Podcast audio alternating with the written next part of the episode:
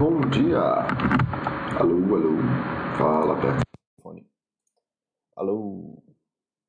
Bom dia, pessoal da Baster. Tudo bem com vocês? Estão conseguindo me ouvir direitinho por aí? Bom dia! Alô, alô. Fala, perto. Alô. Pronto. Agora acho que o som tá, tá ok. É... Como é que vocês estão, galera? Tudo tranquilo? Sábado, dia 18 de setembro. É... O som tá funcionando aí? Alguém? Tá, tá ok? É... Como é que vocês estão, galera? Tudo tranquilo? Sábado, dia 18 de setembro. Hoje a gente vai. Eu vou fazer esse chat em dois temas, né? Nunca fiz um chat em dois temas, mas eles estão relacionados. E o primeiro tema vai ser sobre a maratona de mudanças de hábito que eu propus para o Baster e isso aí vem da sequência do chat que eu fiz lá de mudança de hábitos e como que a gente pode ter alguma perspectiva um pouco melhor de o que, que é um hábito e como mudar. E eu gostei tanto dos chats que eu propus essa maratona e o Baster aceitou prontamente. Então, obrigado, Baster. Eu acho muito massa isso que esse site tem de ter um foco muito grande na saúde. Então, eu vou estabelecer aqui alguma coisa, da, alguns princípios do, da maratona para a gente poder se guiar para quem precisar. E depois eu vou falar um pouquinho sobre um, um tópico que apareceu aqui na Baster, que é esse aqui do ter pouco tempo ou muito tempo podem ser igualmente ruins, que veio desse artigo que foi publicado na, no Wealth of Common Sense, que vem de um artigo feito na, pela APA, né, de, que foi publicado aqui, que é ter muito tempo ou pouco tempo, e ambos estão é, ligados a, a, a, uma percepção ruim da, de, de bem-estar. Mas isso é, uma, é, um artigo meio controverso, tá? Já adianto, porque o tipo de coisa que ele está falando é bastante controverso.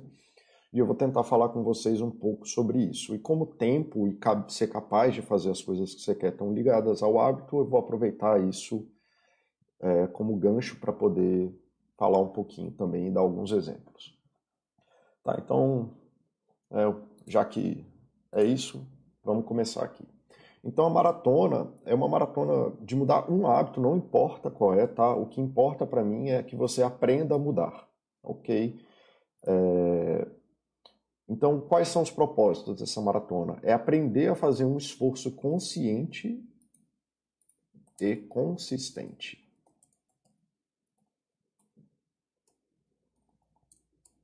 Para mudar as coisas da vida. Eu não sei escrever consistente, olha que maravilha. Consistente, pronto. É, para mudar coisas na vida, tá? A mudança de hábito por si só é um hábito. Então, se você aprende a mudar seus hábitos e a criar sistemas para mudar seus hábitos, isso te dá um controle muito grande na vida. Isso gera calma, gera. Você aprende a fazer coisas é, proceduralmente, entender os processos que as coisas precisam para mudar. Nos chats que eu falei sobre mudança de hábitos, que eu não vou ficar voltando aqui, é, eu comentei muito sobre isso, de que a gente, tudo que a gente não sabe fazer, a gente parece criança, a gente faz birra, a gente acha ruim, a gente inventa desculpa, igual criança, igualzinho criança, tá? Então a, a coisa é você tentar começar a aprender que mudanças de hábitos dependem de você e dependem dos sistemas. E quando você começa a aprender a fazer isso, que seja com uma coisa pequena ou com uma coisa grande, é, você começa a ter uma sensação de controle sobre a sua vida que é muito boa, tá? Então qualquer coisa serve desde que seja minimamente significativa na tua vida. Né? O que não dá para fazer é uma mudança de hábito que não serve para nada. Então, às vezes eu vejo isso no consultório, as pessoas querendo é, coisas meio malucas, assim, do tipo, ah, eu quero tomar mais chá. É, ok, tomar mais chá é ok, mas dificilmente alguém quer tomar mais chá, a pessoa quer, né, ela quer reduzir o café, ou ela quer, sei lá, poder sentar com pessoas, ou ter expectativa, ela quer ser uma pessoa legal. Então, assim, evitem mudanças meio loucas, tá? A coisa tem que ser minimamente significativa. Então, se for começar, começa com as básicas, assim, tipo, que todo mundo geralmente sabe que tem que se beneficiar. Lê, diminui palavrão, ou perceber melhor o uso de palavrões, escrever mais, publicar mais coisas, estudar alguma coisa mais consistentemente, tá? É, esses são os melhores hábitos para começar. E à medida que você vai tendo, eu mantenho, à medida que você vai tendo a sensação de progresso, você vai se sentindo muito melhor em relação a isso, tá? Comece com coisas pequenas, tá? Coisas realmente importantes geram muita frustração quando dão erradas. Então, se você tem um problema de peso ou um problema de autoimagem, quer malhar e tudo mais, geralmente essas coisas que são muito, muito importantes, elas são as mais significativas da nossa vida. E se você está ansioso para fazer isso, isso já diz o tanto que você vai estar tá, é, sujeito a uma percepção de frustração, uma percepção de falha quando as coisas derem errado. E hábitos vão dar errado. Você fazer mudanças de hábitos vão dar errado. Se o sistema tivesse pronto e tivesse certo, você não teria dificuldades e provavelmente já estaria fazendo. Então, para você enfrentar as coisas difíceis, é muito importante você começar daquilo que é pequeno. Você ganhar controle sobre mudanças de hábitos é mais importante do que o hábito que você está mudando agora. Então, começa pequeno primeiro e depois você pensa nas coisas grandes, ok? Vamos lá. É, como eu já falei no chat de vícios, é, não existe não fazer. Então, para quem está querendo parar de fazer alguma coisa, o ideal é que você comece a fazer novas coisas, tá? É, então, seja lá o que você faz, não existe a opção de não fazer. Começa a pensar construtivamente, que você não tem que destruir as coisas ruins, você tem que começar a construir as coisas boas da sua vida. Tá? O que, que eu vou fazer ao invés de X? O que que, então, o que, eu vou ler literatura ao invés de ler investimentos? Porque a pessoa que lê investimentos, ela lê literatura, ela só não está focada nesse tópico ou não está interessada nesse tópico, não tem um sistema que faça isso desse tópico. Eu vou fazer, aprender a falar tranquilo ao invés de xingar. Então, como que eu vou falar tranquilo? O que, que eu queria falar? Eu vou comer frutas ao invés de comer doces? Eu vou começar a comer diferente? Eu vou começar a me expor a novas, novos tipos de comida? Né? Parar de fazer coisas beira o impossível a gente tem diversos pontos de fragilidade durante as nossas vidas que os nossos hábitos antigos vão se alimentar nesses lugares. Então, se a gente só quiser parar de fazer as coisas, é, não vai dar certo. Provavelmente os hábitos antigos vão tomar. É importante vocês começarem a pensar construtivamente, pensar em construir a vida que vocês querem, ao invés de destruir a vida que vocês não querem. Tá? Então, no trânsito, você vai começar a aumentar a música e toda vez que você se perceber estressado, você vai cantar ao invés de xingar o motorista. Qualquer coisa serve, tá? Você tem que entender que um hábito é uma coisa que, que nem eu falei no outro chat, é uma coisa que está difundida na sua vida. Dificilmente você tem um hábito que acontece localizadamente. Então você vai ter que atravessar ele de pouquinho, entender essa coisa do começa pequeno e vai mudando de pouquinho é, ajuda. Então, quase qualquer coisa que você faça construtivamente, que você coloque um hábito positivo na frente de um negativo, vai render muito mais do que você só tentar segurar na força do ódio ali, de eu não vou fazer, eu não vou fazer. Muitas vezes o que você precisa, inclusive, é aprender a sair das situações estressantes. Tá? Então, deixa eu até colocar isso aqui, porque essa é muito importante. Sair do local que está me fazendo mal ao invés de ficar lá. Então, se você está numa briga, alguma coisa assim, é, a melhor coisa que você pode fazer é se afastar.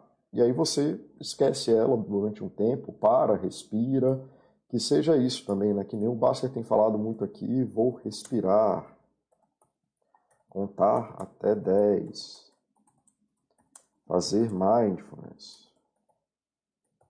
ativo, etc, etc, etc.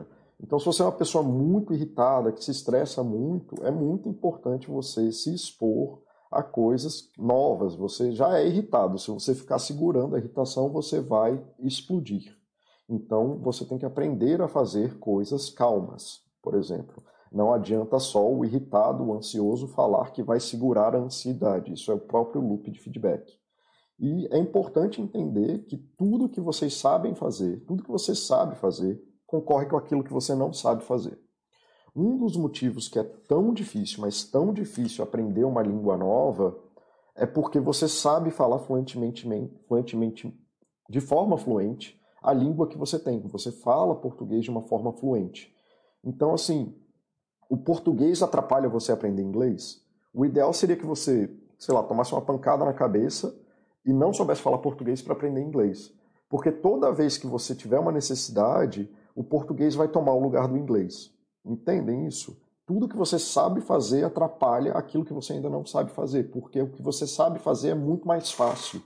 Por isso que sistemas de intercâmbio funcionam tão bem para progredir o inglês e por isso que a pior coisa que você pode fazer num sistema de intercâmbio é se manter perto da comunidade brasileira. Não é porque brasileiro é chato, não é porque você é snob, é porque lá você está com o propósito de se expor à linguagem o máximo possível. Só que se você ficar muito perto dos brasileiros, fatalmente o português, que é mais fácil, vai fluir de você. Você não tem uma escolha. Você gerou o sistema perfeito para você, que é estar exposto ao inglês, mas aí você vai lá e boicota o sistema só falando português com brasileiros. E é extremamente desgastante. Eu morei nos Estados Unidos, então eu falo inglês muito bem, eu falo inglês de uma forma fluente, eu falo inglês, assim, fluente que eu digo é eu não tenho dificuldade, se eu tivesse que falar inglês aqui agora, eu falaria, não faz diferença. Mas se eu tivesse que fazer isso por duas horas, eu ia ficar extremamente cansado. Então presta atenção nisso, assim. Eu falo, o meu trabalho é falar, eu falo todo dia, o dia inteiro, eu falo por 12 horas por dia, que é o número de pacientes que eu atendo.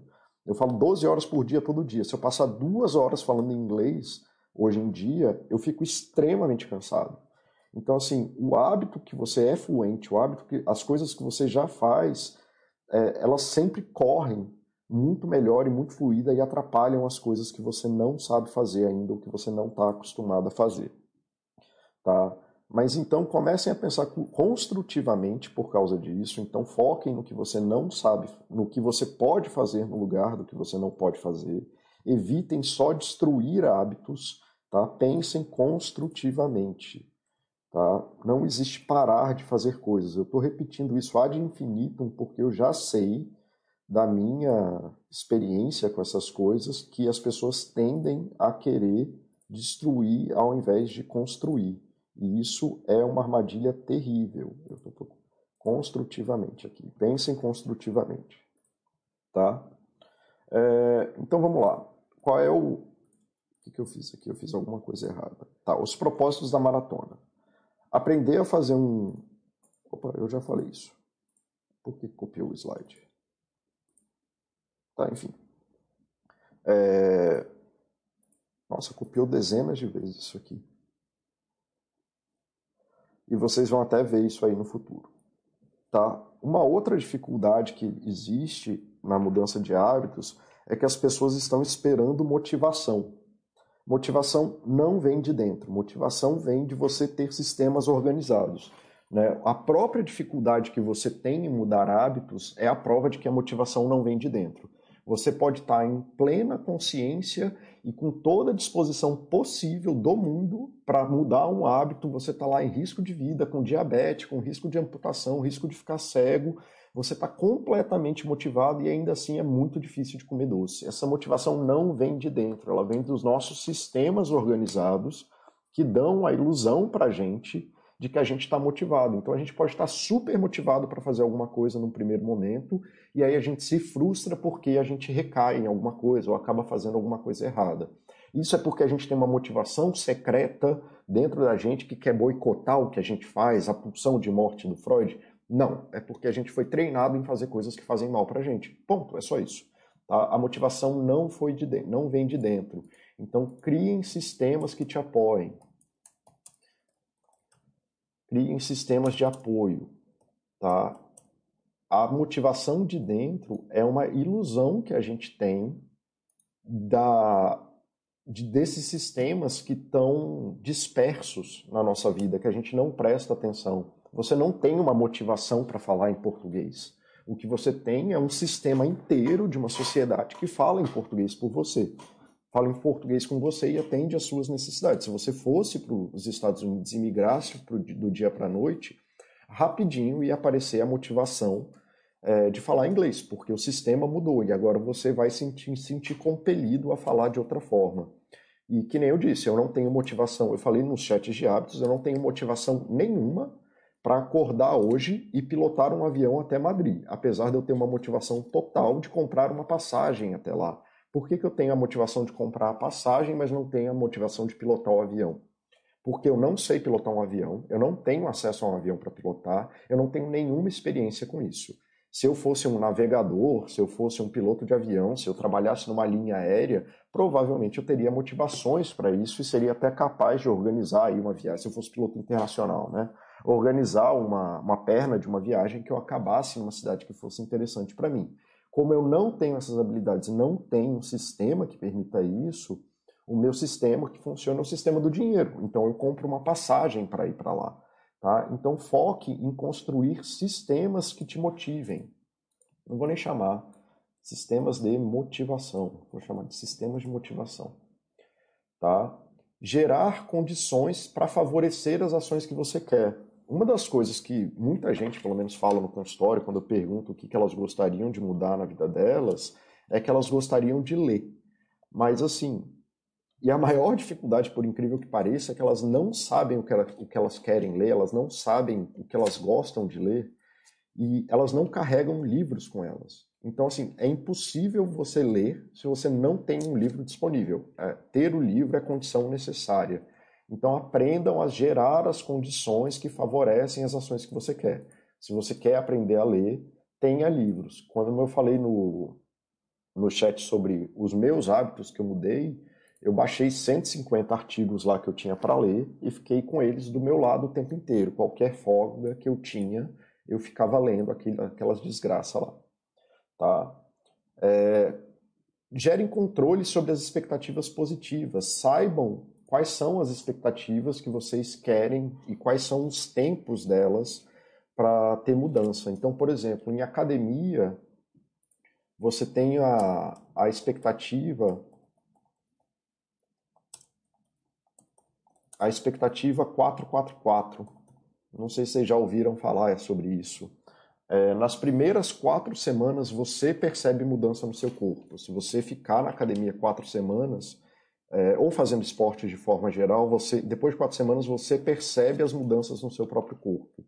Nas quatro semanas seguintes, as pessoas que vivem em volta de você, então as pessoas que estão na tua casa, etc., elas vão é, perceber a mudança no seu corpo. E depois de quatro semanas, na décima segunda semana, as pessoas que são um pouco mais afastadas de você é, vão perceber essas mudanças. Tá? Então, assim, não tem expectativa de perceber mudanças no seu corpo, você mesmo, nas primeiras quatro semanas. Nas primeiras quatro semanas, as mudanças que você vai perceber são em relação ao seu sono, em relação ao seu bem-estar, é, em relação à mudança de postura, né? Poucos dias de, de, academia você já começa a ter mudança de postura corporal, mas mudar fisi fisiologicamente o corpo, né? A disposição do corpo mesmo, só vai ser em quatro semanas. E não adianta você achar que seu parceiro vai começar a perceber alguma coisa em você antes da oitava semana. E as pessoas na rua também não vão perceber isso antes da, é, da décima segunda semana. Então, você saber desses marcos de progresso te ajuda a caminhar sabendo aquilo que você está é, tá buscando. Tá? Então, crie marcos de progresso. A melhor forma de fazer isso, inclusive, é você falar com alguém que é especialista na área. Se for a coisa da academia, por exemplo, falar com o Mauro, que é personal trainer, né, que é educador físico. Se é de investimento, ler o conteúdo da Baster sobre como que é a jornada do investidor. Se é sobre um curso, ler como é que é o progresso do curso. Isso vai te dando é, noções melhores do que, que você pode esperar. E o controle das expectativas negativas, tá? Você passou 10 anos fazendo um hábito ruim, você não come frutas e come chocolate todo dia, você não vai mudar em 4 semanas. Tá? Isso é uma expectativa bem, bem ruim. Então você vai passar muito tempo recaindo. E tá tudo bem recair. Recair não é o, o difícil. Se não tivesse, a recaída é o sinal da barreira que você encontrou é, no dia. Então, se você recair, é bom você fazer o registro é, e começar a entender isso. E você criar esses sistemas de registro, criar o, os sistemas de expectativas para acompanhar o seu progresso real e de entender quais são as barreiras que você tem e começar a gerar condições para isso em torno de pessoas que te apoiem, geralmente é o mínimo necessário para você fazer uma mudança razoável, tá bom? Deixa eu ver, isso aqui é razoavelmente importante. Deixa eu ver como é que o pessoal está aqui, se alguém falou alguma coisa. Bom dia, Oxi! Bom dia, FF 2019! Bom dia, Discovery! Muito bom ver vocês aqui. Bom dia, Dimas! Bom dia, Dogbert! Sexta-feira, bom dia! Feliz de conseguir assistir ao vivo hoje. Gosto muito dos chats do Paulo, são os meus preferidos. Tem me ajudado muito a mudar comportamentos e modo de vida. Cara, sexta-feira, obrigado mesmo. É... Eu fico muito feliz, assim. Esse tipo de feedback é o que dá sentido para o meu trabalho. Então, eu. Né, porque eu, às vezes tenho a impressão que eu sou esquizofrênico e falando sozinho aqui, que ninguém está me ouvindo. Então, ter esse tipo de feedback, cara, é muito bom para mim. Obrigado mesmo pelo apoio. É, obrigado aí para todo mundo que já já está meio que no hábito de assistir meu chat também, tá bom? É, então aqui, assim, só recapitulando essa coisa das emoções, das emoções não, da motivação que eu comentei no, nos chats de hábito, é, a motivação ela vem dos incentivos e das consequências das suas ações. Então você saber essas expectativas que você está colocando aqui, você manejar suas expectativas positivas, e saber dialogar, por exemplo, com pessoas e com sistemas, você ler um livro e ter com quem falar, você malhar e ter a pessoa que está do teu lado feliz porque você foi, ou a pessoa que te ajuda a comer bem, a pessoa que que está acompanhando o teu progresso e está feliz contigo no progresso, isso é muito importante. Você manejar as consequências que você quer, por exemplo, nesse do 444, de você saber que em quatro semanas você vai perceber mudanças no teu corpo, que em oito semanas os outros vão perceber, isso ajuda muito a manejar o teu controle motivacional, você saber qual é a linha de progresso que você está seguindo. E aí lembrando que a motivação é observável, você consegue ver como que você muda em relação a ela. Ela é extrínseca, ela precisa dessas coisas que operam no mundo, tá? A motivação não fica num lugar dentro de você. Né? Come... Deixa as mudanças grandes para depois, comece com coisas altamente desejáveis primeiro, é, faça de uma forma linear, por exemplo, comece com aquecimentos, comece indo para a academia. O Mauro fez um escolinha do professor Clayton que é muito bom sobre isso. Deixa eu ver se eu acho isso aqui. É... Cadê, cadê escolinha do professor Clayton?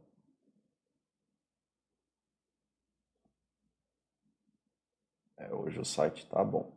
Já cliquei no lugar errado ainda por cima. Aí fica difícil. Quando eu não me ajudo, fica difícil.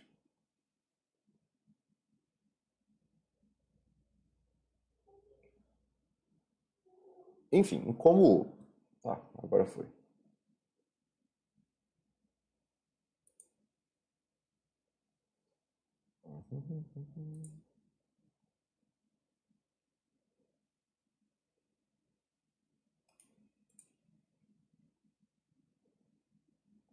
Só um instante, pessoal, estou procurando aqui. É esse?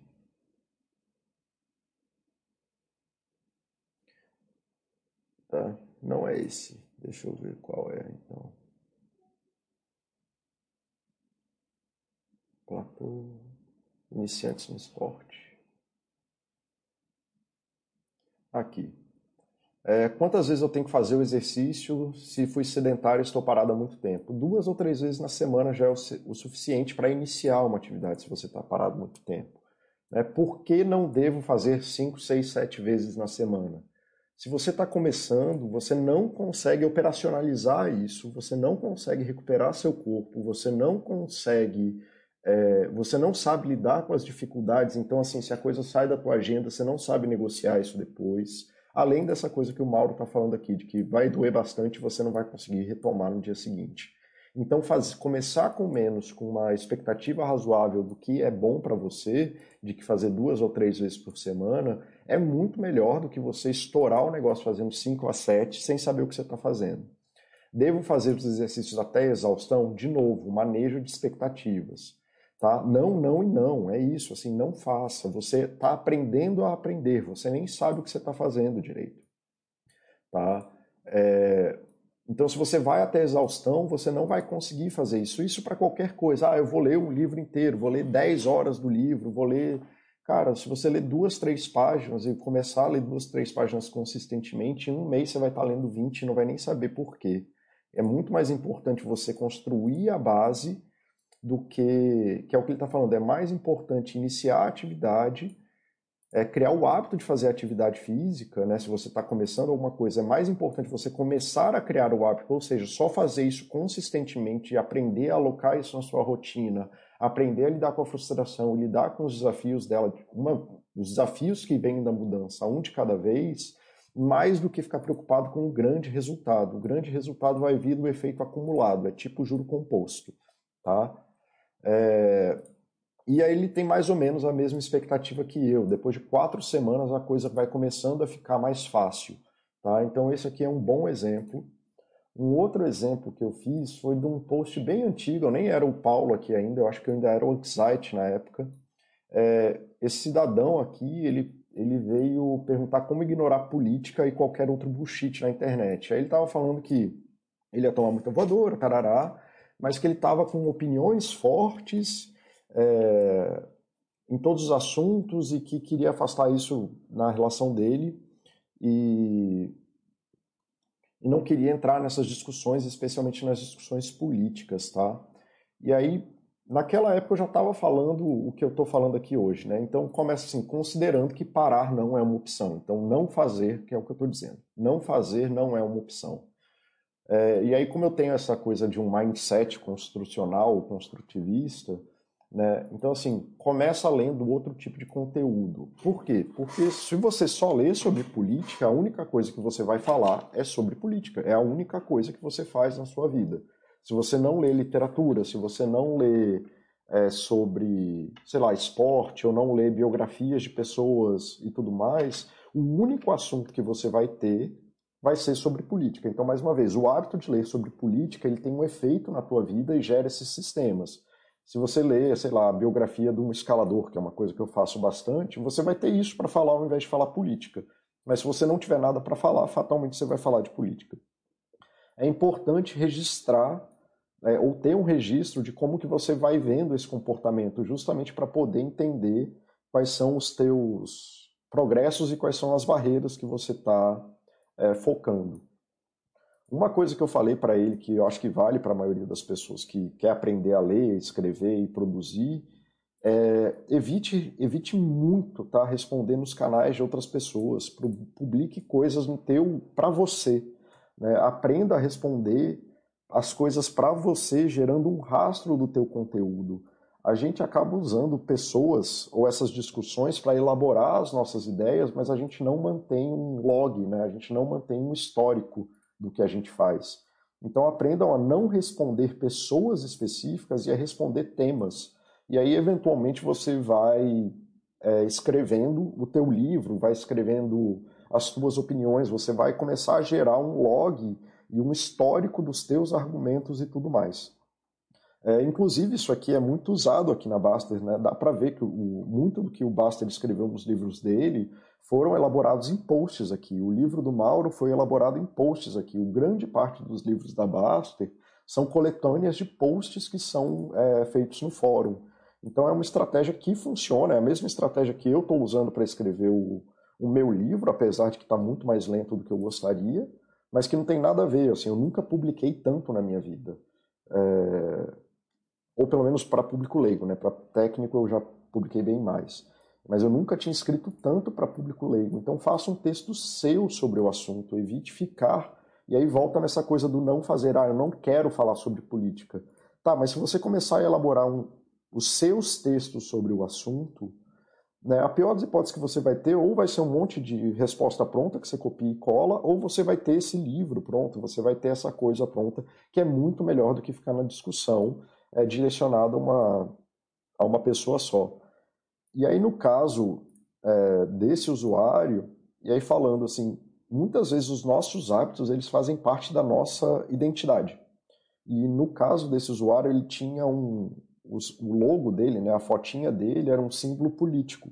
E aí para mim traz essa contradição, assim, ah, eu quero parar de falar sobre política, mas o meu avatar é um avatar político. É, então assim, prestem atenção que essa coisa de que muitas vezes um hábito define parte da nossa identidade. Eu falei isso no chat de hábitos também, que a gente precisa prestar atenção que é dolorido abrir mão dessas coisas. Uma pessoa que fala muito palavrão, que é muito cínica, né, ou muito irônica, muitas vezes para parar de fazer essas coisas, ela vai ter que abrir mão de ser engraçada, ou vai ter que medir um pouco mais, e é por isso que é difícil parar de fazer as coisas. Então presta atenção assim, qual é a medida que você quer dessas coisas também, porque é muito difícil. A gente passa a se identificar e, e nos identificar com esses hábitos. Outra coisa importante é este tópico aqui que eu já falei. É, são duas coisas importantes. Usem pessoas para mudar, pessoas são importantes. E qualquer muleta vale a pena para mudar, porque não fazer é pior do que fazer usando muleta. Então, se você precisa de ajuda para ir na academia, vá com, com, com, companhia. Se você quer ler mais em inglês, use o Google Tradutor. Se você precisa da tua esposa te apoiando para parar de comer sei lá o que, peça ajuda da esposa. Se você precisa comprar alguma coisa para fazer um exercício, compre. Se você precisa de orientação profissional do Mauro, faça. Se você precisa de terapia, faça. Toda né, a mudança de hábito é uma coisa bem fisioterapia você tem que aprender a fazer devagarzinho, você não tem a estrutura muscular, nervosa, é o sistema. Então você tem que construir isso devagarzinho. Então é muito mais parecido com fisioterapia. Usar muletas e exercícios de pequeno esforço é melhor do que tentar fazer é, mudanças radicais. É, mudanças radicais geralmente geram frustração, geram privação, geram estresse. Então você fazer mudanças muito grandes você está montando a armadilha que você é, vai cair no futuro, tá? Usem muletas para fazer coisas novas. Qualquer muleta serve. O importante é ficar no caminho. Se você fica tempo suficiente no caminho, é, você ganha. É um jogo de tempo, não é um jogo de conquista e sucesso. Tá? Você não tem a sensação de conquista que você fala português fluente porque isso é um hábito, existe todo o sistema na tua vida. Você não tem orgulho de falar português fluente, porque você já está nessa pista há muito tempo. Tá? Fiquem na pista e de repente vocês vão conseguir. É, deixa eu ver aqui como é que está lá o chat. Se tem alguma coisa acontecendo, não. Aparentemente o povo está entendendo. É, se quiserem perguntar alguma coisa, é, podem perguntar aí, tá, galera? Tá? É, então, assim, aí voltando, a motivação vai ser de você construir esses sistemas, e esse é o desafio. O desafio não é você ser o alecrim dourado do campo que conquista tudo. Eu vou até buscar esse chat que eu fiz. Cadê? Ah... Cadê, cadê, cadê? Mudança de hábito.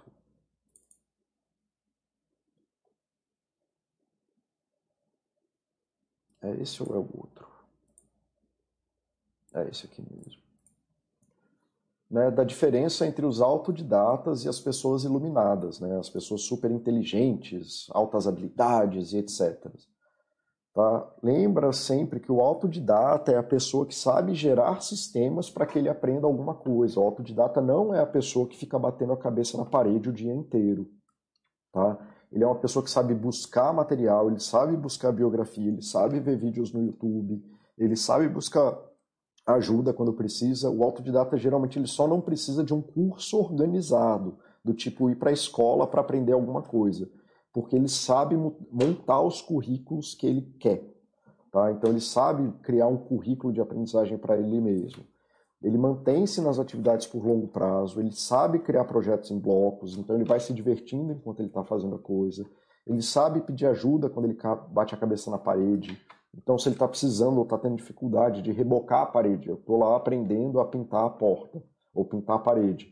Aí ele não sabe o que ele está fazendo, começa a encontrar uma dificuldade, ele vai buscar vídeo no YouTube, ele vai conversar com o cara da loja para perguntar como é que faz, é, ele não fica sozinho batendo a cabeça. Ele sabe pedir ajuda, aprendam a pedir ajuda.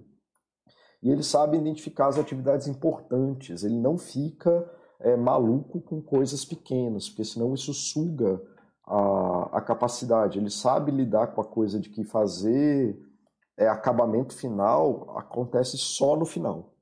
Então ele não fica preocupado com a beleza das coisas enquanto ele está aprendendo. O importante é desenvolver as habilidades. O que volta aqui no, no, que, gente, no que eu estava falando aqui. Foquem no desenvolvimento de habilidades, não tanto na conquista dos incentivos. Os incentivos e as consequências são para te manter motivado. O que vai funcionar no final é você se tornar fluente naquela habilidade, ok? E, mas a gente tem a ilusão de que a gente quer ser o alecrim dourado que nasce no campo sem dificuldades, que é o sonho de ser inteligente. Mas a gente sabe que existe uma relação, a gente, os psicólogos, né? Sabe que existe uma relação muito forte da superdotação, com, porque eles aprendem muito rápido, mas eles têm dificuldade com a frustração. Eles abandonam, abandonam projetos que eles não conseguem resultados imediatos. Eles têm imensa dificuldade em, em lidar com erros, então eles sentem uma, uma falha muito. Eles sentem uma, uma, Eles têm uma percepção muito grande de falha, inclusive falha da própria identidade né, de como se, porque eu não sou inteligente, eu não posso existir. Então, se eu erro, eu não sou inteligente, já que essa é a minha única qualidade. Eles têm uma dificuldade enorme de lidar com falha e também, como eles acham que a inteligência é uma coisa da personalidade deles, eles acham que se dividir isso, eles vão, eles, eles perdem essa qualidade. Então, eles têm uma dificuldade imensa em pedir ajuda. Tudo isso são dificuldades das pessoas geniais então, se você está querendo ser genial, são, essas são as dificuldades que você vai encontrar. E não tem por que você cair nessas armadilhas. É muito mais benéfico, que é o que a gente faz com pessoas que têm altas habilidades de superdotação, a gente ensina essas habilidades dos autodidatas para eles, que são muito mais importantes do que os, as dificuldades ou defender esse ego da pessoa super inteligente. É, deixa eu ver aqui. TMTR3. Paulo, algum estudo que indique que nós respondemos mais a incentivos do que sanções? Já li sobre isso no direito de Bobbio e outras disciplinas, mas há estudos assim na psicologia. Cara, sim, existem é, dezenas de coisas sobre isso. A gente não. Não é que a gente responde mais a incentivos do que sanções. É, o efeito de quando você responde a incentivos, eu não sei se eu vou conseguir explicar isso aqui, é uma dúvida muito técnica, eu estou pensando como te explicar isso de um jeito é, simples. Quando a gente responde a uma sanção, quando a gente responde para evitar uma coisa ruim, a gente só tende a fazer aquela coisa na expectativa da coisa ruim. Então a gente precisa de um capataz toda hora não sei se isso faz sentido para você, TNTR. Você me fala se isso está tá suficientemente simples para ti. Quando a gente tem que evitar o mal, a gente precisa do capataz para manter a pessoa fazendo a coisa. Quando a gente trabalha com incentivos positivos, geralmente o comportamento flui melhor. Ele, ele, acaba, ele acaba entrando nessa parte da personalidade da pessoa e ela vai achando caminhos. A atividade gera a ilusão de, de empoderamento ou de autocapacidade, entende? E aí, quando a coisa é um incentivo positivo, a pessoa se empodera mais disso e ela começa a fluir melhor dentro daquela habilidade do que dentro do, do da noção de capataz, de que ela tem que fazer aquilo porque alguém vai bater nela. Né? Então, a habilidade, quando a gente aprende com sanções, a gente é que nem dirigir. Ninguém, quem dirige para evitar multa só freia no pardal. Eu acho que esse é, esse é o melhor exemplo que eu consigo te dar. Né? Então, quem, quem dirige para evitar que, a, que ele tenha um prejuízo financeiro, ele só freia na presença do capataz. Ele só freia na presença do pardal. Entende? Então essa é a diferença. Quando a pessoa aprende a dirigir é, de uma forma mais leve, ou aprende a dirigir dentro dos benefícios de dirigir, de que você pode conversar mais, que você não fica estressado e tudo mais, piriri pororó, de que quando você dirige a 140 por hora você gera uma, uma situação de ansiedade é, desnecessária, ela começa a dirigir de uma forma mais simples. Tá? Deixa eu acabar. Acho que é isso, cara. Se, se tiver mais alguma dúvida, você me avisa. Essa ideia de cultivar a prática diária com metas pequenas é realmente libertadora. Com a ideia do Paulo, comecei minha reeducação alimentar e já perdi 7 quilos. Porra, cara, que lindo, Ni. É, Ni, Ni, o cavaleiro que fala Ni. É, acabei extrapolando para as outras áreas, como a recomeçar a prática do alemão. Puta, cara, obrigado mesmo, obrigado. Sim, eu até arrepio com essas coisas. É, obrigado por dar sentido aí ao que eu estou fazendo. Que nem eu disse, às vezes eu acho que eu sou esquizofrênico aqui, que eu estou delirando e falando para ninguém. Então, só minha, a minha profissão só tem sentido se eu consigo atuar na vida das pessoas. Então, cara, isso é a melhor coisa que eu posso ouvir no meu dia, tá? É, Oi, Rogi, bom dia. Estou tendo dificuldade de lidar com erro e pedir ajuda, só não sou genial. É, e na verdade isso acaba te fazendo mais burro, né, cara? Com todo respeito, é, sexta-feira.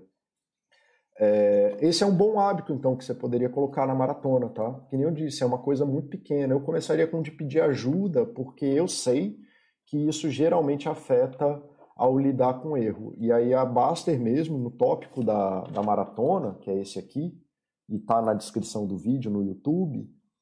É, se você pedir ajuda, eu vou tentar fazer isso. E se você pedir ajuda, é, eu vou fazer os bodzaps de 15 em 15 dias, no domingo à tarde, para conversar sobre essas coisas. Então, se você, eu estou me dispondo a ser ajuda para você e da melhor forma possível, tá? Eu não vou te julgar, eu não, eu não vejo sentido em julgar as pessoas. Tá? Então, seguindo aqui. Deixa, aliás, deixa eu ver o que o pessoal está falando. É, vamos, é uma boa, viu? Pedir ajuda é importante para um caralho, cara. É, quero ocupar, acompanhar muita parte do tempo livre, sinto que preciso continuar sempre estudando alguma coisa. Quando fico ocioso, fico ranzinza. Tá bom, Roger, já estou acabando essa parte da maratona e vou entrar nessa parte do tempo livre. Tá, isso aqui eu estou me repetindo do, dos chats do bot, dos chats sobre hábitos, então eu vou seguir em frente. Então tá, as ferramentas que tem na Baster.com que vão ser apoio dessa maratona. É, vocês podem usar o diário de humor, qualquer diário serve, inclusive eu tenho um outro que também está na descrição do vídeo, tá? Que eu já publiquei na descrição do vídeo. É, mas se você não quiser usar o diário de humor, pode usar qualquer coisa para registrar o que você está fazendo e acompanhando seu progresso e registrar as dificuldades. É, a priori, de 15 em 15 dias, no domingo à tarde, eu vou fazer um zap é, para vocês conversarem comigo e com os outros aí sobre as dificuldades que vocês estão tendo. Então, estou tentando formar esse grupo de apoio que, que vocês se sintam confortáveis para pedir ajuda.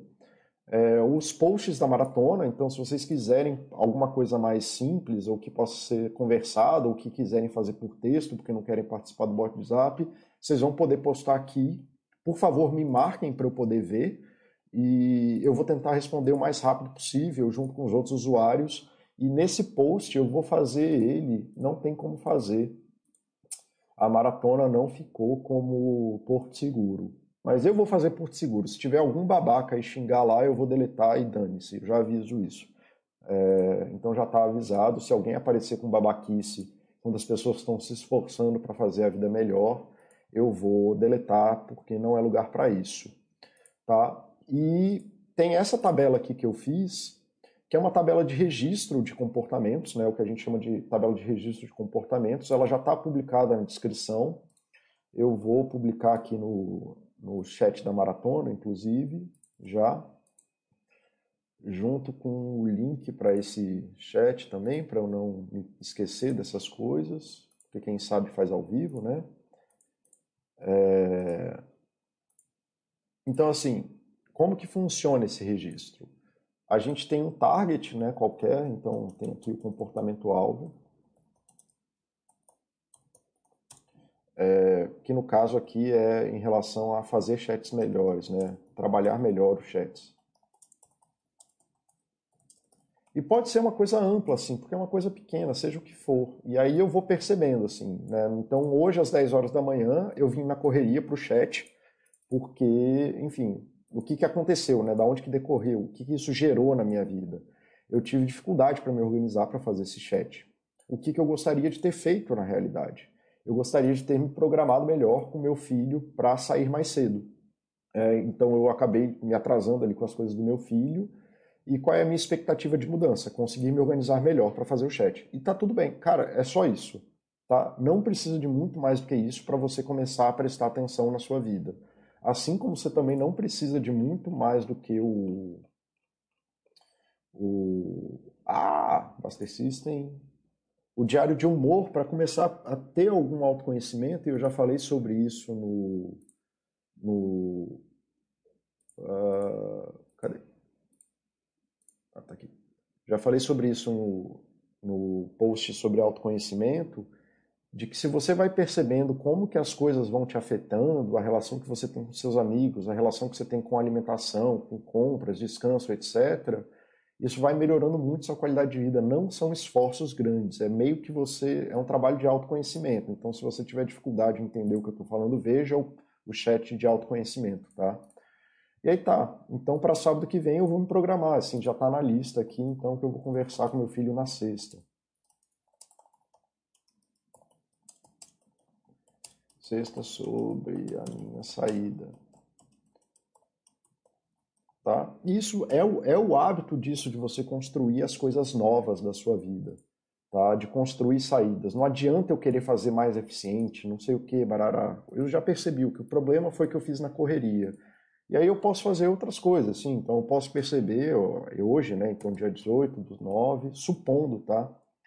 Que então entre 11 e meio-dia, Meio-dia. O que eu fiz? Falei muito palavrão no chat. chat. O que aconteceu depois? Nada. Ninguém se importa com isso. Mas ainda assim eu quero mudar. Então o que, que eu vou começar a fazer? Ah, eu vou começar durante a semana é, falar outros tipos de adjetivos para dar intensidade nas frases. Opa, intensidade nas frases. Aí eu vou entrar no Google e falar adjetivos de intensidade. Aí eu vou me empoderar disso. Então tá muito, assaz, pouco, bastante, tarará. Então tá, essas são as palavras que eu tenho que usar ao invés de falar foda, merda, caralho. Tá bom. Então beleza. Aí eu vou botar isso numa lista e começar a fazer isso. Não, eu não vou fazer isso, tá? Eu, eu não tenho o menor problema em falar palavrão e não estou nem aí para isso. Eu só estou falando para vocês como é que funciona esse sistema. Tá bom? É... E qual é a minha expectativa disso? Receber mais elogios, por que seja. Ou menos críticas. Tá? Então, pronto. É bem simples de fazer isso, é uma coisa bem tranquila de fazer.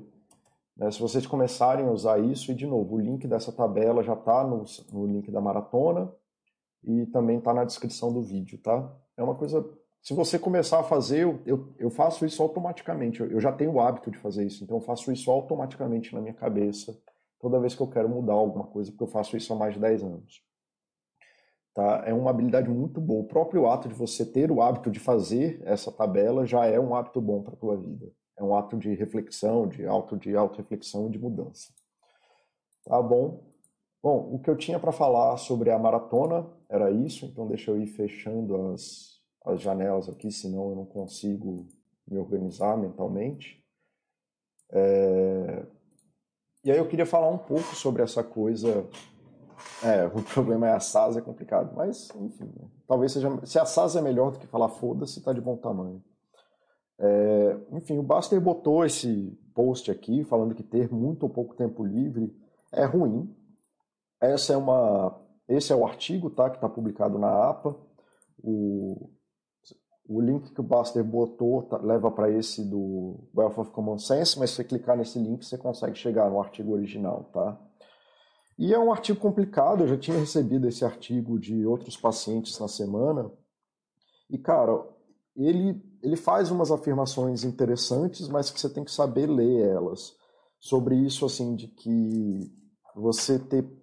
O que ele vai falar no final das contas é que se você tem muito tempo livre, você também não tem uma sensação de bem-estar.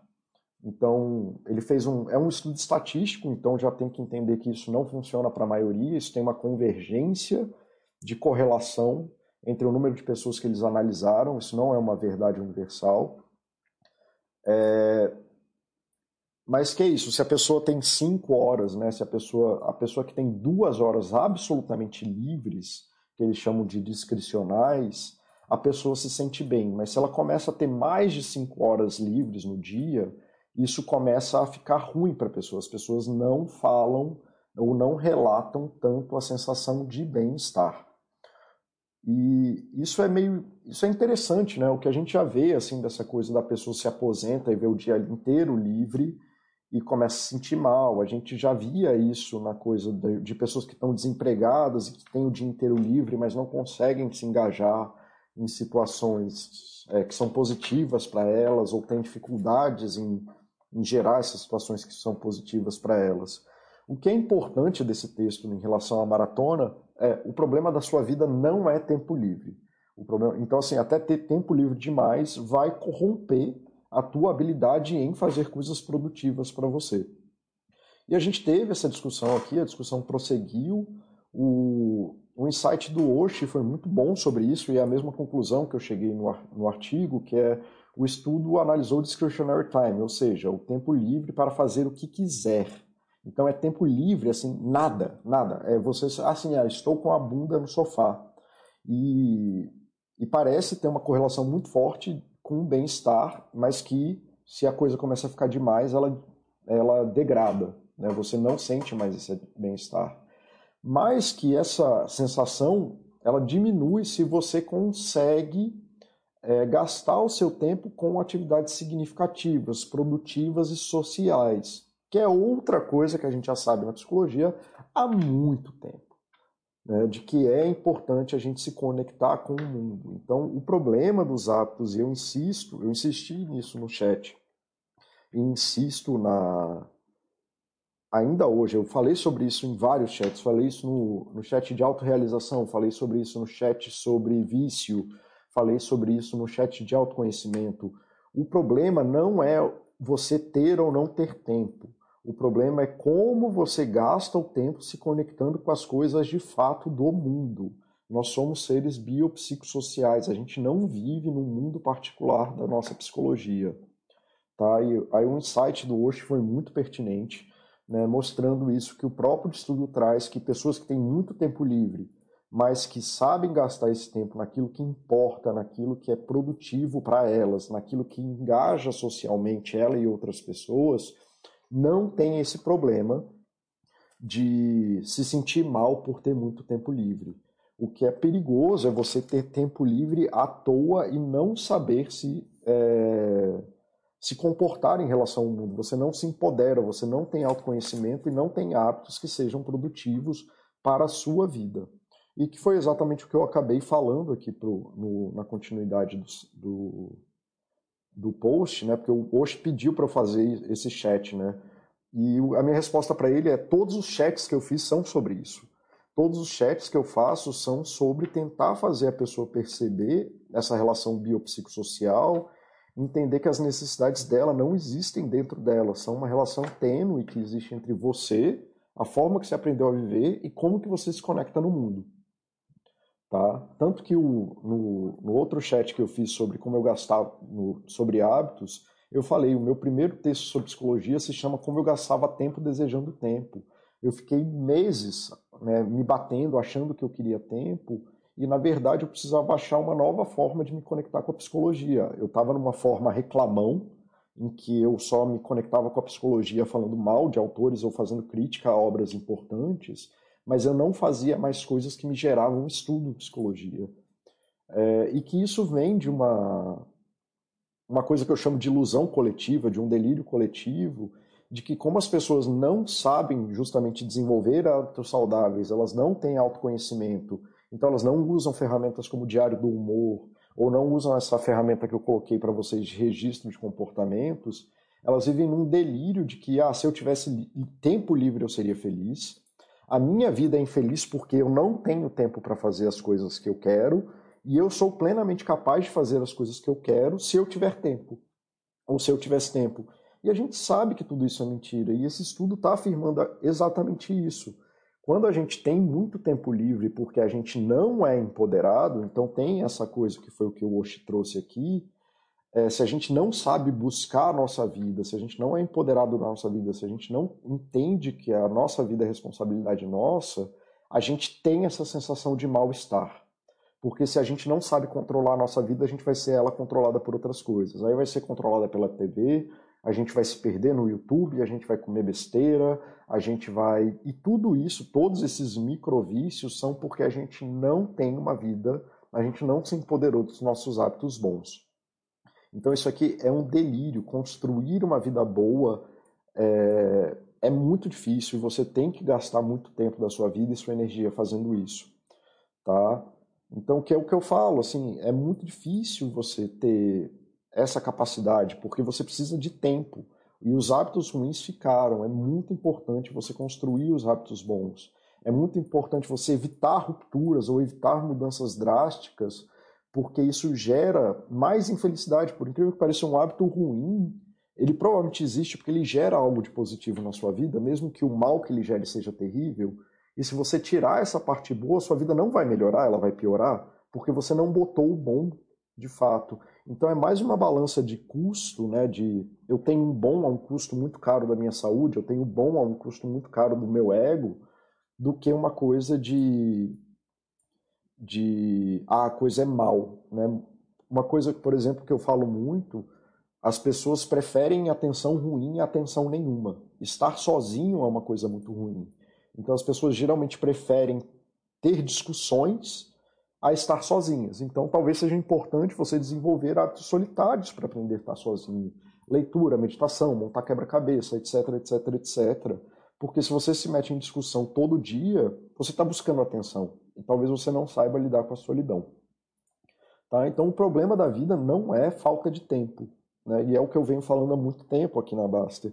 É falta de você ter uma vida psicológica saudável. Desenvolvam essa vida psicológica saudável ao invés de ficar só na reclamação do tempo. Eu mesmo já caí nessa armadilha durante pelo menos um ano na faculdade. Tá? Deixa eu ver aqui o que o pessoal está falando. Já estamos caminhando para a parte difícil do chat, para a parte é, final do chat.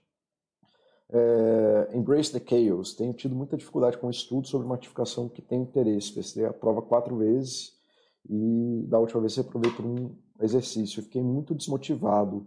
Existe exercício por esse caso? Sim, existe. Resiliência.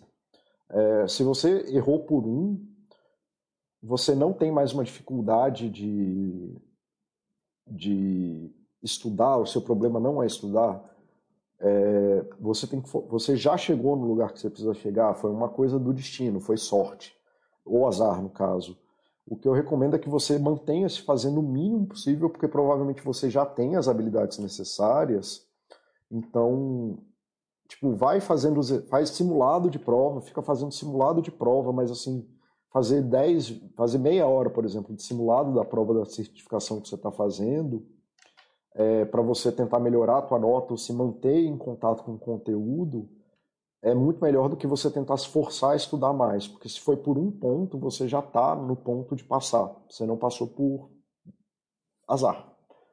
Então mantenha-se fazendo o mínimo. Eu falei sobre isso muito no chat, o primeiro chat que eu fiz das três estratégias, o segundo chat que eu fiz das três estratégias básicas para lidar com situações de crise.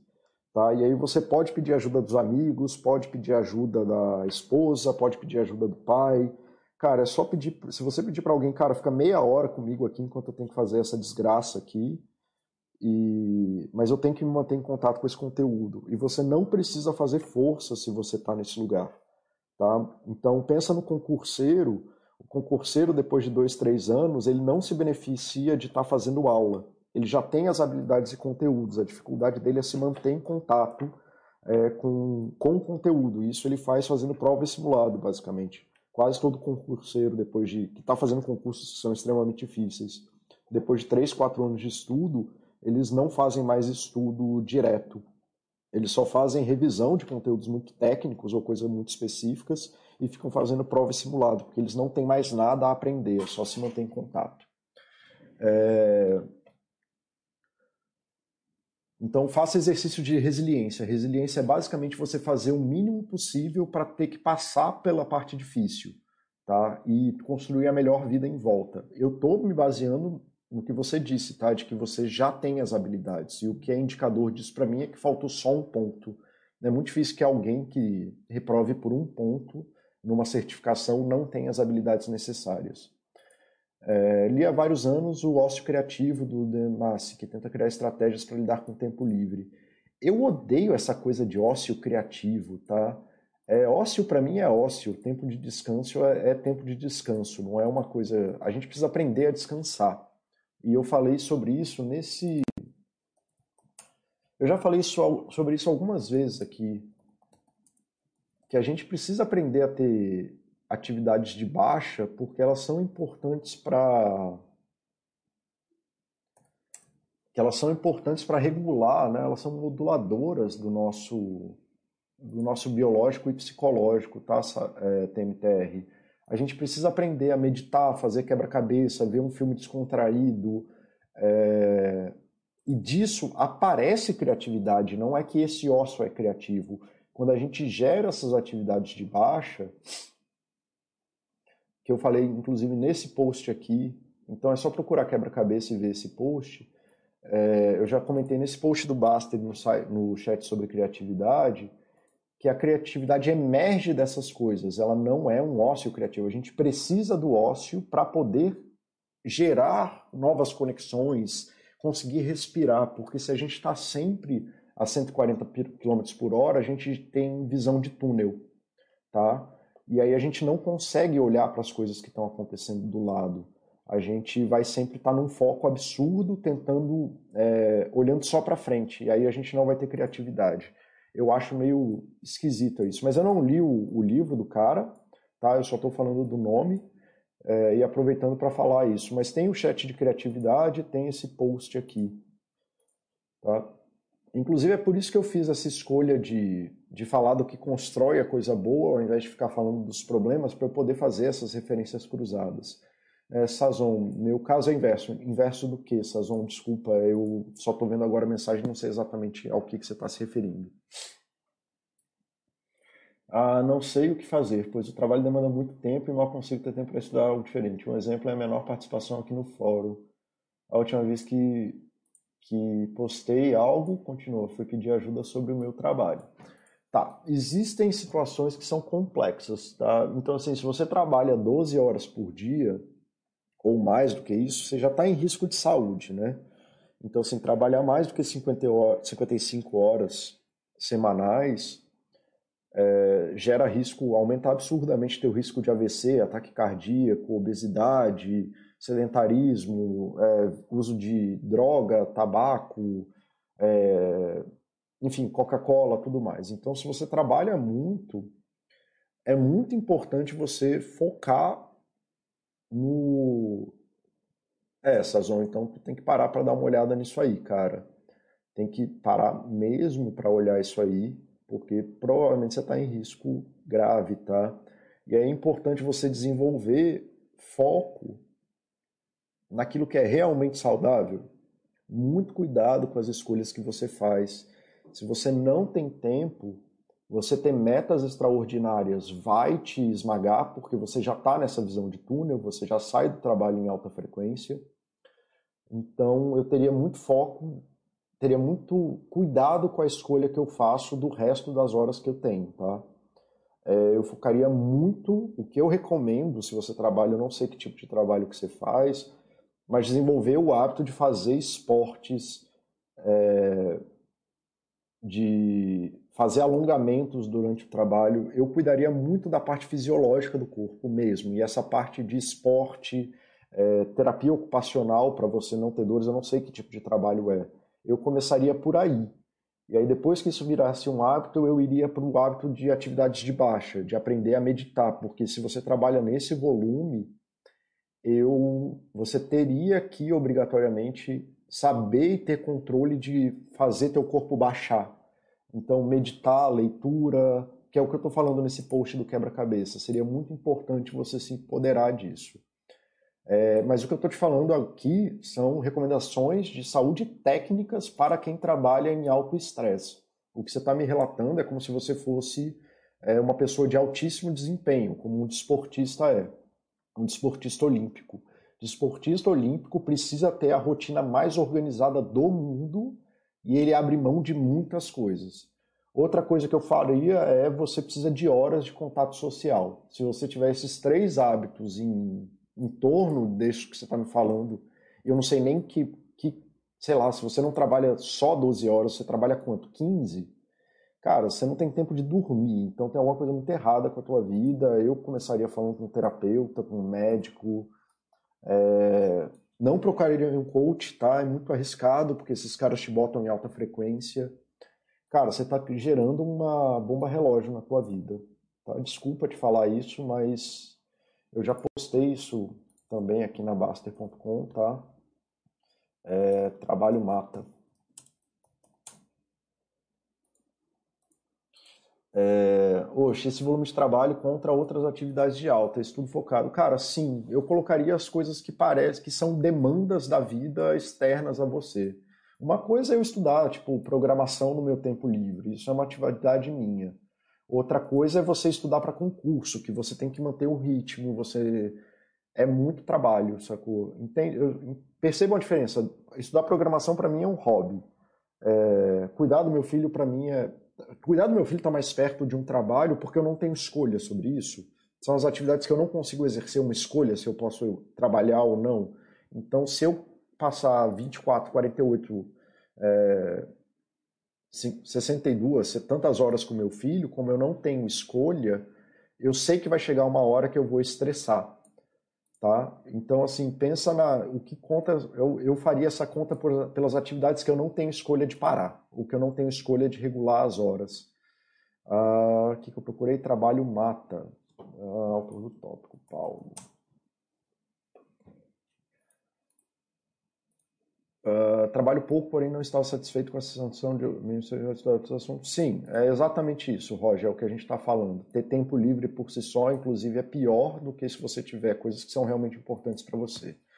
Eu já tive um momento de muita dedicação ao trabalho e de menor dedicação. Preciso desses ciclos, em geral, missões de campo e tal. É, aí depende do tipo de trabalho. Eu não tenho bola de cristal, assim. Se você trabalha com missão de campo, obviamente você vai ter esses ciclos de aceleração e desaceleração. Pois é, Paulo, não sei o que posso conversar com o psicólogo, por exemplo. Existem também questões éticas e não sei se poderá conversar sobre esses assuntos. Bom, o psicólogo ele tem sigilo obrigatório, né? O sigilo dele é protegido por lei justamente para isso, tá? Então, se você está cuidando, nada é maior do que a sua saúde nesse sentido, seja qual for a, a questão ética que você está passando, o psicólogo é protegido por lei para poder ouvir esse tipo de coisa. É para isso que existe o sigilo legal do psicólogo, assim como existe do médico. Né? Você precisa falar esse tipo de coisa, questão com seu profissional de saúde, se for é, uma coisa tensa desse jeito. Então, é, acho que vale a pena, tá? Pelo menos para você procurar um apoio de alguém, cara sim, mais que 12 horas por semana, e aí você não falou nem quantas horas são, se for mais de 12, você, sim, você está com uma bomba relógio na tua vida. Pelo menos para você saber quais são as alternativas que você tem, eu procuraria, procuraria apoio de um profissional de saúde, tá? É, não precisa ser um psicólogo, pode ser um médico, pode ser um clínico geral, pode ser, mas alguém bom, tá? É, sim, cara, não existe proibição das áreas que isso aí é crime. Tá? Ninguém pode te proibir de passar informação para o seu profissional de saúde que seja relevante para ele. Aí o profissional de saúde está amarrado no mesmo sigilo. Né? Se você é exposto, você não pode falar o que você faz, mas você está no trabalho insalubre, você não pode colocar a tua saúde, você tem direito legal à saúde. É, eu acho que o Osh vai saber comentar isso melhor do que eu, porque ele é advogado e ele parece ser um advogado muito bom. É para isso que existe o sigilo dos profissionais de saúde, para que essas coisas possam ser comentadas. O que não pode ser, o que tem de complicação é se você comete um crime futuro.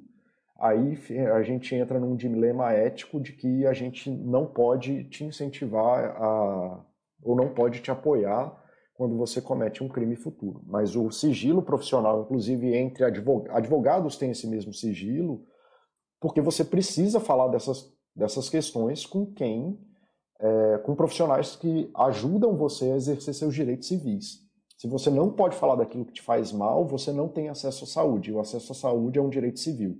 Se você não pode falar do que acontece na tua vida com um advogado, você não tem acesso à, à, à justiça.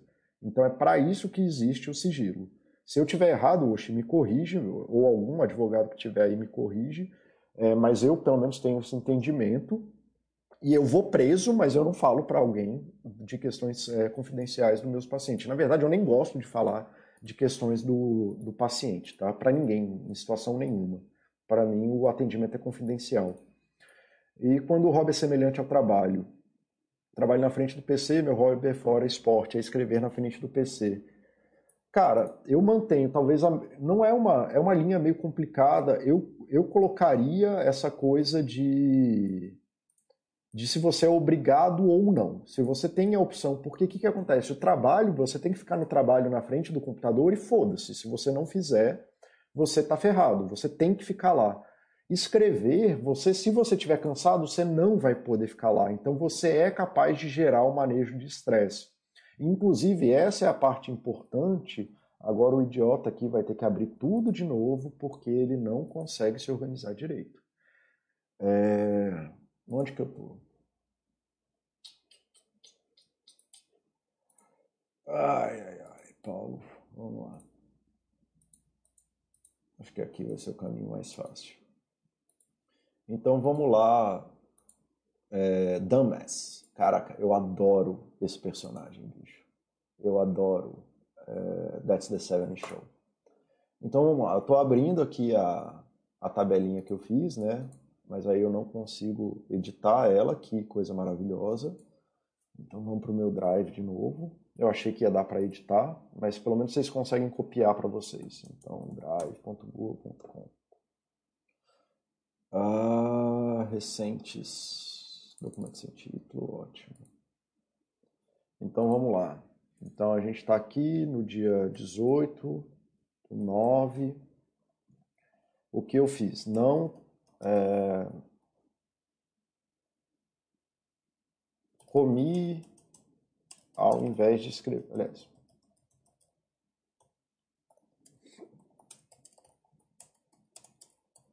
Então vamos supor que seja isso, assim, tá?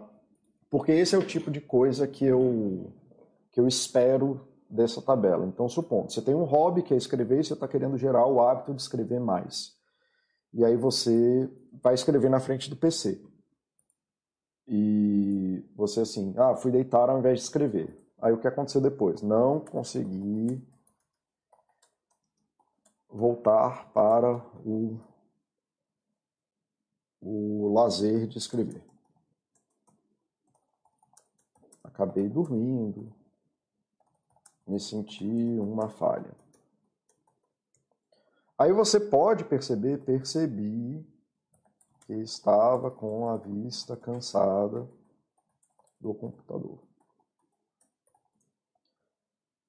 Né? Então, assim, o que, que você pode fazer em relação a isso? Aí você pode já planejar uma pausa entre os dois, entre as duas atividades.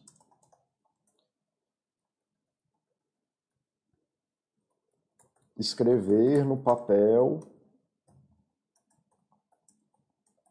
quando estiver muito cansado. É, Assim, pelo menos escrevo. É, gravar um áudio e transcrever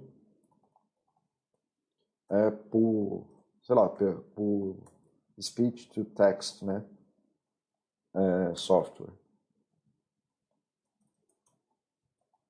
Atenção. É meio complexo não cair na solução. Então a minha expectativa é que eu tenha, eu consiga escrever pelo menos um pouco nos dias estou cansado. Tá? Então assim, isso aqui é o hábito. Isso aqui é a parte que eu não falei isso, talvez seja a coisa mais importante que eu posso falar nesse chat, que isso aqui é o hábito. Tá? Isso aqui, na verdade, é o que vai. Quando você desenvolve tudo isso aqui com fluência, é o... isso aí você desenvolveu um hábito, tá? Então, assim, o... eu não contaria como o hobby como área de trabalho justamente porque você pode abrir mão da atividade se você estiver cansado. Você tem flexibilidade para lidar com ela. É... Então, assim, se você fica na frente do PC, mas fazendo uma coisa que você gosta e que é produtiva para você, e quando você não consegue, você tem a opção de fazer outra coisa, ou fazer de outra forma, ou abrir mão, ou qualquer coisa, é, não é uma atividade forçada, tá? Então eu não contaria como hora de trabalho porque ela não é forçada. Já fazer um curso eu contaria como forçada. Se for um curso que te toma tempo, que você tem que estudar, assim, se você sente a pressão da coisa e que, ah, não, se eu não for nesse curso eu vou reprovar. Que é muito diferente você fazer esses cursos livres, que você vai, não vai, falta, não falta, e tá tudo bem. Então eu contaria dessa forma, tá bom? Eu acho que é isso. Tá, Sazon? Sazon, muito obrigado pelas suas perguntas, tá, cara? Você fez perguntas muito importantes, que eu sei que muita gente tem dúvida. É... E que, na verdade, acabou, que é um negócio que é uma discussão ética muito forte e que é muito importante. Obrigado mesmo por ter trazido isso, muito obrigado também por, por ter aberto é, essas coisas aqui pra gente. Cara, 8 às 23, nossa senhora, que medo. 15 horas direto, cara, 7 dias por semana.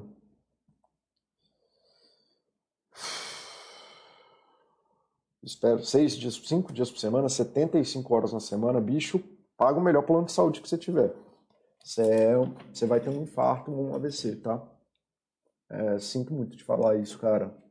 Mas desse jeito, assim, não tem muito caminho. Eu, eu, aí de novo, nesse caso, que se for para mitigar o mal, porque o mal é muito claro, é, parte do sábado e domingo, cara, você precisa rapidamente rever a tua vida. Você deve estar trabalhando perto de 80, 90 horas por semana. Você está em risco grave de ter estafa, burnout, depressão, ansiedade, estresse, é, enfim, desenvolver todo tipo de maluquice na vida. Você precisa construir um plano de saída, tá? As pessoas geralmente não conseguem viver isso mais que três anos de forma saudável. É um dos motivos que desportistas quebram e tudo mais. E seja como for, cara, aí como conselho, é conselho, não, eu não tô te atendendo, assim, você tem nenhum tempo livre. O seu tempo livre precisa ser gasto com coisas saudáveis. Eu começaria por esporte, alongamento, para ter certeza que teu físico está em pé. Não dá para fazer esse batidão com o físico ferrado. Tá? É, é a primeira coisa que dá errado. É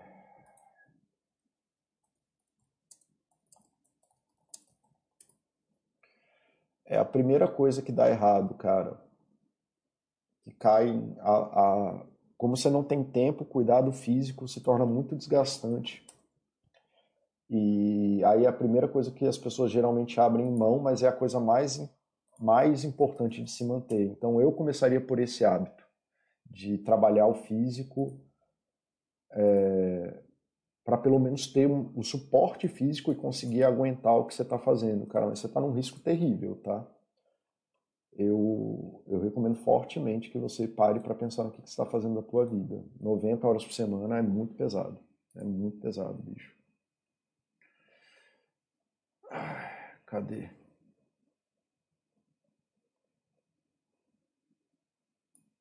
Tem uma imagem linda nesse estudo que eu não estou achando aqui agora. Aqui.